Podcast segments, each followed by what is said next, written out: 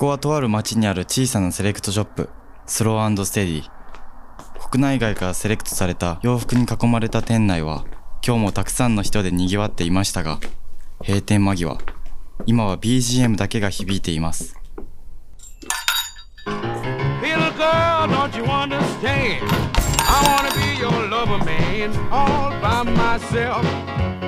いや、店の奥から.誰かの声が。そう今日も店主の岡崎が残業がてら、ああでもない、こうでもないと、洋服話に花を咲かせているのです。フィッティングルームのさらに奥、スタッフオンリーと書かれたその先にある狭くて小さなバックヤード。今日もこのバックヤードからあなたのクローゼットへとお届けします。入れるっていうのが大事なんですけど、まあ、そのいきなりクローゼットに入れちゃうとほこりがついたままになっちゃうんではいえー、っと今日はねいつもゲストとかスタッフの傭兵とか基本2人とかで喋ってるんですけどちょっと傭兵もバタバタしてたりとかしてあの伝えたいこともたくさんあったので今日はちょっと一人で喋ってみようかなと思ってます。でえーっとまずはじめに先月末に発売させていただいた、えーペインティッドブランクオリジナルブランドの新作のケリーっていうタートルニットなんですけどおかげさまでねもう結構数少なくなってきたんですけどやっぱり未だにあの洗濯とか首元どうしたらいいですかっていう質問もあってあのそれについてちょっと先にお答えしようかなと思ってるんですけどあのニットって基本的に風に当てて普段のケアっていうのが一番大切なんですよね。で水で洗うとかクリーニングを出すっていうのをもう回数っていうのは本当に少なくて大丈夫であの風に当ててまあその外から帰ったらホコリを取って湿気のないクローゼットに入れるっていうのが大事なんですけどまあそのいきなりクローゼットに入れちゃうとホコリがついたままになっちゃうんでその医療害虫っていうね虫食いの原因にもなるんでしっかりこう風に当ててホコリを取って、まあ、できればその1日ねクローゼットに入れずに外に置いておくっていうのが僕がやってる方法ですね。でえーっとまあ自宅でね本当は洗ってほしいんですけどやっぱりこう基本的に縮みが強い素材なんで重毛とかって。なんでやっぱり家で洗うとちょっと怖いっていう方の方が圧倒的に多いと思うんでそういう場合はやっぱもう1年に1回クリーニングに出すっていうので十分大丈夫です。で匂いとかどうすんのとかっていうこともあるんですけど匂いとかもそのスプレーあのーナチュラルなこうファブリックミストみたいなのとかそういうのもたくさんあったりするんでそういうのでこう対応していただけたらと思うんですよ。でもともとねあの生きてる動物の毛を使わせていただいてる製品なんでガンガンガンガンそのクリーニングで熱を当ててしまうとね見た目は綺麗に整うかもしれないんですけどやっぱり素材の質感って弱くなるっていうかね死んじゃうとまでは言わないんですけどあのやっぱり弱くなるんでできるだけねそういうクリーニングとかにあんまりあのデリケート過敏になりすぎないようにっていうことをお伝えしておきます。一番大事なのはブラッシングホコリを取る作業風に当てる作業直射日光に当てすぎないっていうのが一番大事です。それだけ守っていただけたらそもそも素材がすごいいい素材なので強い素材というかね生命力のある素材なんでちょっとやそっとじゃね雨に濡れるとかもね全然へっちゃらなんでズブズブに濡れちゃったらあれですけどもうしっかり乾かしていただきたいんですけどそんなに気にしなくて全然大丈夫なんでねうん。とりあえずあの買っていただいた方も含めてもうガンガン来てくださいっていうのが一番ですね。はい。えー、とそんな感じですかね。あと首元はタートルなんで真ん中でバキって折って着る方多いと思うんですけどその半分に折ってもやっぱ着着てたらずれてくるんですよ。でそれもあの気にしたくていいんですけどやっぱ気持ち悪いなっていう方はあの特にね今回のニットかなりふんわりしてるんでずれてきやすいんでそういう場合は真ん中に折った状態であの折り目の部分にスチーム当ててあげて上から少し押し込んであげるっていうかね。意外と形キープしやすいんで試してみてください。やっぱスチームってすごいいいんでだからもうなんかクリーニングをね2回3回ってやるんであればねコートも含めてそういう方ってコートもたくさんまめにあのクリーニング出すんですけどだったらもう本当に数千円1万円以下でティファールとかねいいスチームをたくさん売ってるんでスチームアイロン1台買って自宅でケアするっていうのも一つの手かなと。それが一番なんかスチームってやっぱこう洗濯したのと同じような滅菌作用とかね素材の質感を健康に保つっていう意味ではすごいいい道具なんでぜひ使っていただきたいなって思います。はい。こんな感じですかね。でねこれポッドキャストでえー、っと話をし始めて1年ぐらい経つんですけど実は開業当初からあのウェブ担当とかでね支えてくれてた、えー、っと渋ちゃんっていうあの友達がいるんですけどもう彼がやってる「えー、特勤マッシュ」っていう番組ファンでもあるんですけどずっと聞いててもう今すごいそのポッドキャスト界ではね本当にこう有名になったんですけど何て言うんだろう。その彼の番組でスポンサーを募集してて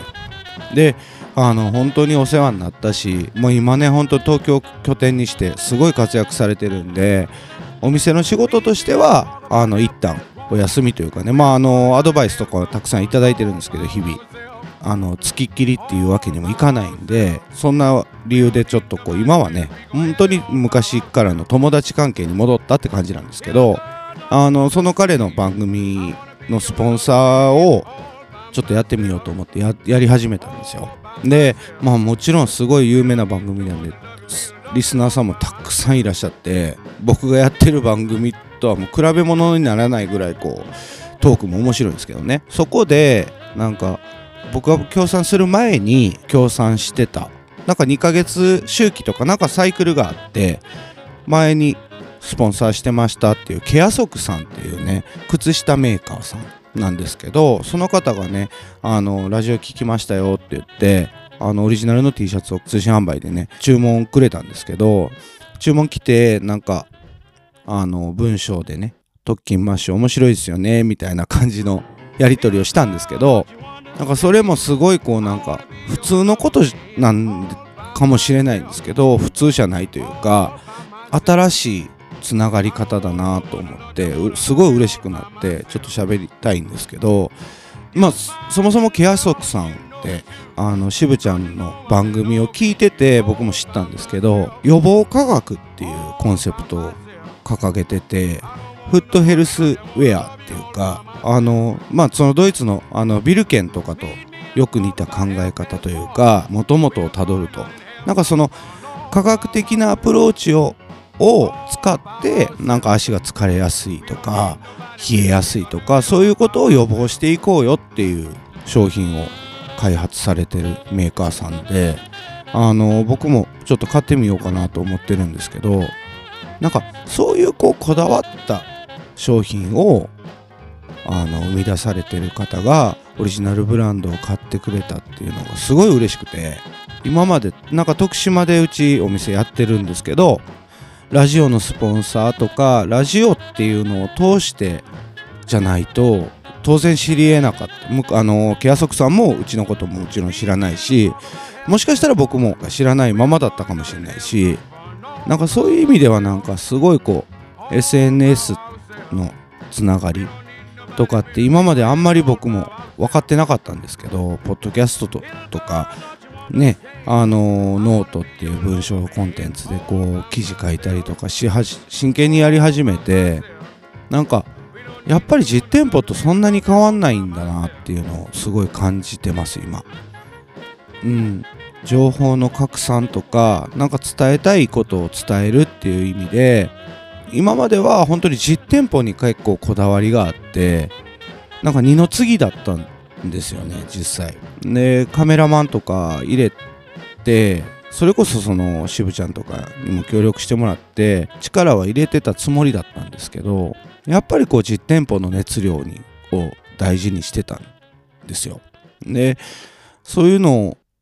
をずっと10年近くやっててでラジオ始めたりいろいろやってなんか同じ熱量で届いてる人もいるんだなっていうかなんかこういいものはいいってしっかり認めてくれたりとかする人もやっぱりもちろんたくさんいてなんか改めてねその SNS の発信の仕方とかをね考えさせられてるんですよ日々。まあそんな話で なんかオチはないんですけどうん。嬉しいなっていうかなんか本当にしっかり考え尽くされた靴下って感じであの皆さんちょっとケア足って検索してくれたら出てくるので皆さん見ていただきたいんですけどね。本当に素晴らしい靴下だと思います。僕もまだ実際履いてないんでわかんないんですけど。なんかこの僕が気になってるのこのベーシックっていうかもう本当に普段履き用の靴下買ってみようかなと思ってるんですよね。うん。なんかそんなに価格も手頃というかそんなにうん高くないので。まあ皆さん気になる方とかね本当にこう冷え性の方とかすごいいいかもしれないですねこれ。うん。魚の目とかタコができやすいとかいう方にもなんかすごいいい疲れやすいとかねそういう方にもいいみたいです。うん。だから本当にうちもねなんかこう自分なりのこういいものっていうかお店なりのいいものっていうのを今まで模索しながらここまでやってきたんですけどなんかそれに近いというか自分たちがやりたい方向性とかコンセプトもしっかりしててなんか考え尽くされた靴下ですねきっと。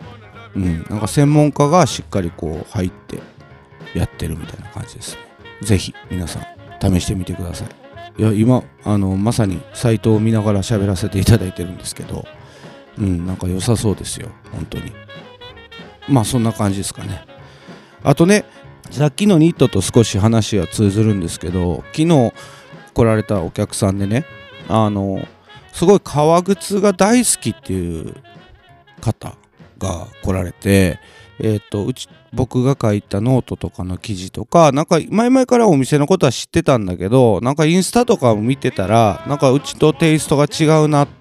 あうちっていうか自分の来たい方向性とは違うかなと思ってあの来てなかったんですけどなんか知り合いになんかすごい勧められてでインスタ見たらなんかニットが出ててそれこそそのケリーのニットが出ててどんなもんかって言って見に来てくれて結果あのかなりいろんなアイテム感動してくれてたくさんお買い物していただいたんですけどあのその方がなんだろう持ってるオールデンの靴をちょっと見てくださいって言ってあの見せていただいてまあ本当にピッカピカにメンテナンスされてたんですけど V チップのねバーガンディでそのシューズの左足かな？左足の甲の部分がの本当に5ミリ ,5 ミリぐらい5ミリ四方ぐらいになんかこう艶がない部分があってここの部分が買った時からずっとこうこんな感じなんですって言ってどうなんですかねって言ってこれ B 品ですよねって言われてあのもしかしたら作る過程で何かこう溶剤みたいなのが落ちたのかなっていうのも考えたんですけどいやでもそこまでこうなんか顔料が落ちたかとかなんかこうそういう感じでもなくてなかったっぽかったんで僕もその専門家じゃないんで艶が出ない箇所の理由を細かく分析することは不可能なんですけどただねその方にも言って納得していただいた感じだったんですけどそのニットもそうだし革靴もそうなんですけどやっぱもともと生きてる動物の素材。でそのお客さんに伝えたのは実際その傷とか怪我とかその動物がね怪我してたりとかしてたら分かりやすくその製品にも傷が入るんですけどあの内身とかねなんかこうちっちゃい時に怪我した部分とかっていうのはの表面はつるっとしてたりとか加工してたりするから綺麗に見えるんですけど実際その製品になった時にそのちょっと沈むとかねそういうのは結構あったりするものなんですよ。でだからそういう部分もなんか変化を楽しんでいこうぜっていう話でなんかやっぱ天然素材とかそういうものを使ってる以上やっぱりこう対その右左左右対称になる完全に対象になるってことはやっぱほぼ不可能なんであのやっぱりそれを完全に同じような見え方にしようと思ったらそれこそこうシューズで言ったら油性のその顔料みたいなんで上を塗りつぶさないとやっぱ難しいと思っててだからなんか全体的にすごいいいことでもあるんですけど神経質になりすぎるっていうのもいい部分でもあり良くない部分もあるなっていう話で明らかにねおかしいぞっていう時はあの言うべきですけどなんか本当にこう数ミリ単位のなんかその歪みだったりちょっとそのツヤ感の違いとかっていうのはやっぱりこう出てくるものとして使ってもいいんじゃないかなって思ったりしました。なんかあのー、その方結構やっぱ知識も豊富だったし洋服も詳しかったしあの理解していただいたとは思うんですけどうん。なんか僕の中ではね本当にこうそういうことも含めて面白いっていうかねそれこそこういい洋服の醍醐味なんじゃないかなっていうか機械で大量生産された洋服って基本的に全く同じものが大量に生産されるんであの個体差ってほぼないんですよね。で、まあ、スーツのハンドステッチもそうだしニットの手を、えー、手編みもそうだしあまあそれこそシューズも手作りあのハンドメイドのシューズだったりとかっていうことも全てそうなんですけどやっぱこう対象じゃない同じものじゃ同じものなんだけど同じものじゃないっていうところがやっぱ魅力の一つなんじゃないかなって思ったりしました。うん。だってさあのーうち来年2月で10周年なんですけどあの開業当初にねあの友達とか皆さんがくれた花を花とか観葉植物とかあるじゃないですか。観葉植物は外で元気に生きてますしまあもちろんね残念ながら枯れてしまったものもあるけどあの成果とかはその時使ったやつとあのくれたやつとかは、うん、半分以上ドライフラワーとしてねお店に今も飾ってたりとかもう見た目も全然ち成果とドライじゃ全然違うけどなんか人の思いってそこにずっとあり続けるような気もして僕はドライも好きやし成果も好きなんですけどなんかこう見た目が変わったりすることも含めてなんか、うん、大切に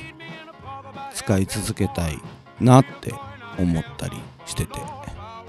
だからやっぱ、うん、形あるもの変化もするし同じものってあの意外となかったり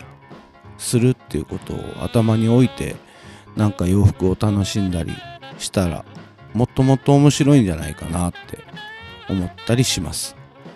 うん。なんかお客さんによく言われるんですけどなんか僕は異常になんかエイジングが早いらしくてまあただ単に雑なんだと思うんですけど あのもう袖も平気でどんなものでもロールアップするしなんか首 T シャツとかも首が詰まってて気に入らんかったら伸ばすし裾も伸ばすしなんかそうやって自分に合わせていくっていうのも面白いしなんかそこを躊躇してて結果形がなんか自分にフィットしないからって着なくなるんだったらなんか自分なりにこう一手間二手間加える。さっきのそのねタートルのスチームじゃないけどなんかこう一手間加えることで今まで着なかったものなんでなんかちょっと違うなって思うものが自分にこう突然フィットするっていうかちっちゃいこうひと手間でフィットしたりとかしてっていうのもあるんでなんかいろいろやってみたらいいんじゃないかなって思ってます。だからうんあの綺麗に整えることが綺麗にまあ洗濯もそうなんですけどその綺麗に整えることが全てではないというかそんな気がしましたっていう。なんか2点3点4点しましたけど。そんな感じですかね。だからなんか新しいつながり方の話となんかありがたいな嬉しいなっていう話とかまあ変化を楽しんでいこうぜっていう話です。以上です。まああのー、来週からはね僕一人じゃなくて相方も一緒にね喋ろうと思うんですけどまあたまにはねなんかこう一人で閉店後にこうやって喋るのもいいかなってちょっと喋りながら今日思ったんであのクオリティはさることながらたまにはちょっと一人喋りもしていこうと思うんで聞ける方は聞いてください。そんな感じです。はい。お疲れ様でした。